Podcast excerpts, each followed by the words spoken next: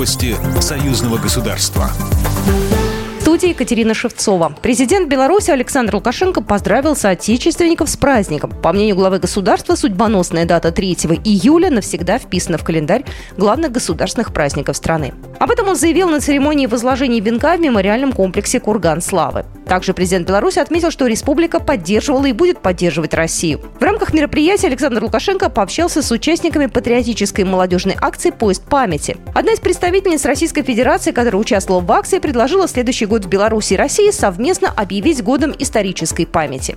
Лукашенко не исключил, что это возможно. Еще одна инициатива от участника акции из Беларуси – дополнить ансамбль Кургана Славы аллеи памятных знаков с капсулами земли и описанием подвигов городов, награжденных вымпелами за мужество и стойкость года Великой Отечественной войны.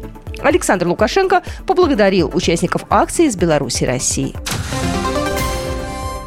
Владимир Путин поздравил президента Беларуси Александра Лукашенко с Днем независимости республики. Сегодня граждане Беларуси и России сохраняют и укрепляют узы дружбы и взаимопомощи. Развивая отношения стратегического партнерства и союзничества, наши страны вместе преодолевают серьезные испытания и отстаивают свои интересы на мировой арене, сказал он.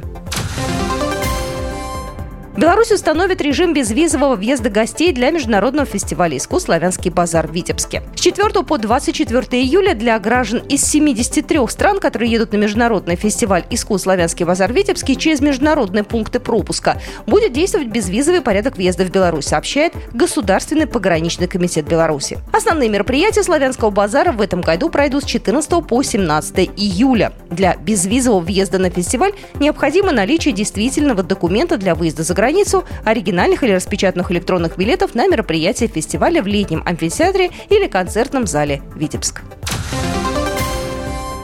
В связи с прогнозируемым увеличением пассажиропотока 23 июня 2022 года в сообщении Минск-Санкт-Петербург и 26 июня в сообщении Санкт-Петербург-Минск Белорусская железная дорога во взаимодействии с ОАО РЖД в целях обеспечения доставки пассажиров назначила дополнительный поезд номер 250-249 Минск-Санкт-Петербург, сообщает пресс-служба БЖД. По территории Республики Беларусь поезд будет следовать через станции Жозина, Борисов, Крупки, Толочин, Орши и Витебск. Продажа билетов на данный поезд уже открыта.